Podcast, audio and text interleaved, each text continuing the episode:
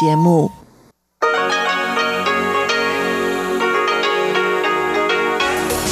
В эфире Международное радио Тайваня. Здравствуйте, дорогие радиослушатели! В эфире Международное радио Тайваня и вас из тайбэйской студии приветствует ведущая Анна Бабкова.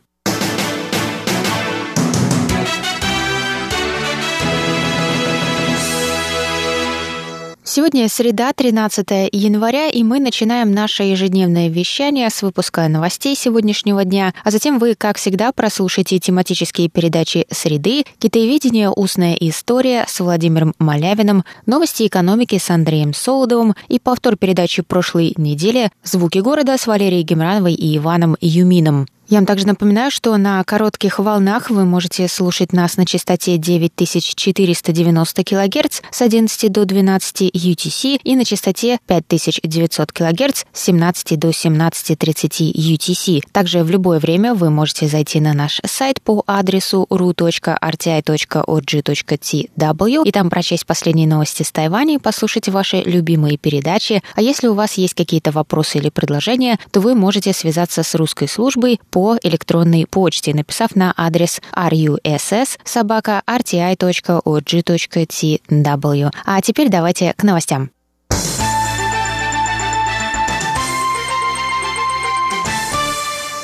Визит постоянного представителя США при ООН Келли Крафт на Тайвань был отменен, сообщили 13 января в Министерстве иностранных дел Китайской Республики Тайвань. Госдепартамент США накануне объявил об отмене всех зарубежных поездок своих представителей, включая госсекретаря Майка Помпео, до конца месяца ввиду активной подготовки к смене администрации. Новый президент США Джо Байден примет присягу 20 января. Пресс-секретарь Министерства иностранных иностранных дел Тайваня Джоан У сказала, «Мы понимаем и уважаем решение Госдепартамента США. Мы приветствуем визит Крафт на Тайвань в другое подходящее время в будущем».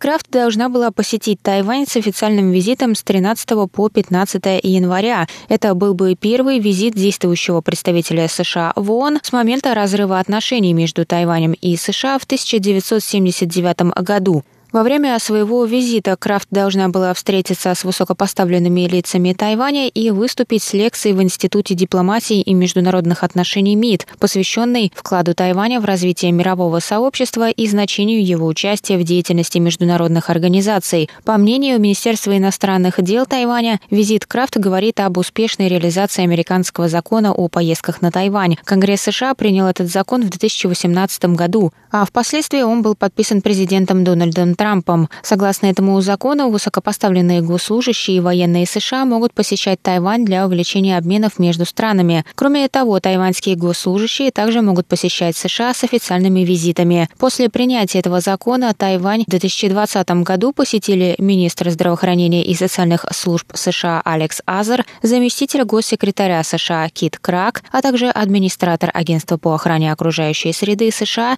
Эндрю Уиллер.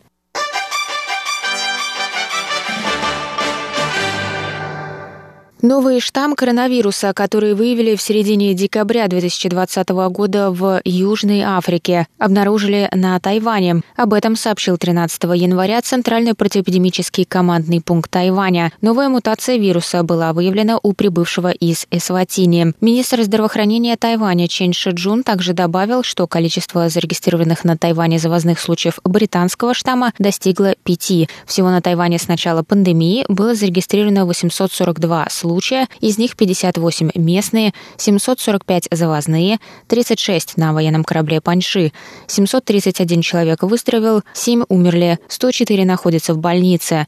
Население Тайваня, по данным на 2020 год, составляет 23 миллиона 570 тысяч человек. По всему миру 92 миллиона человек были инфицированы, 1 миллион 900 тысяч умерли.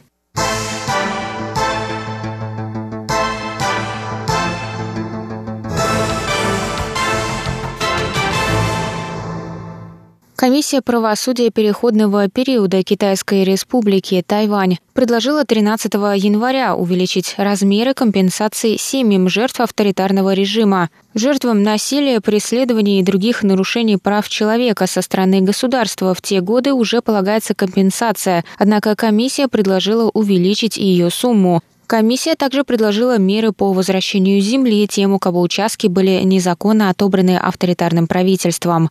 По предварительным оценкам комиссии, общая сумма выплат достигнет 20 миллиардов новых тайваньских долларов. Это около 714 миллионов долларов США. Правосудие переходного периода – это понятие, охватывающее процессы, связанные с попытками общества преодолеть наследие крупномасштабных нарушений базовых прав человека, которые совершил конкретный политический режим. На Тайване под этим подразумеваются попытки общества преодолеть наследие репрессий и преследований политической оппозиции на Тайване в период авторитарного правления партии партии Гаминьдан. В 1949 году после поражения Гаминьдана на материке на Тайване было введено военное положение, которое продолжалось 38 лет и 57 дней, завершившись лишь в 1987 году. Этот период получил затем название «Белый террор». В период военного положения на Тайване обычные граждане могли стать обвиняемыми в военном суде по статьям, имеющим отношение к государственной безопасности. Точные данные по количеству жертв террора отсутствуют, однако, по мнению мнению современных тайваньских историков, от 10 до 30 тысяч человек погибло в результате политических репрессий в те годы.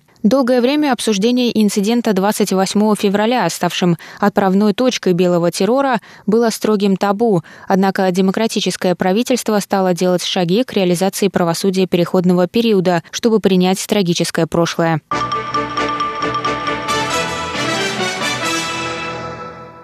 Американская компания аэрокосмических перевозок SpaceX запустит на орбиту два произведенных на Тайване спутника 21 января, рассказал 13 января министр науки и технологий Тайваня У Джень Джун. Спутник «Белка-летяга» был разработан Государственным университетом Джуншань для изучения влияния плазмы в ионосфере Земли на радиоволны, используемые для сетей 5G. Второй спутник Юйшань. Он был разработан компанией Tin Far Electronic Co. для отслеживания морских транспортных передвижений, рассказал министр. Спутники будут запущены в космос ракетой Falcon 9 с базы в штате Флорида, США 21 января. SpaceX, американская компания, производитель космической техники, была основана в 2002 году с целью сократить расходы на полеты в космос и для открытия пути колонизации Марса, гендиректор компании Илон Маск.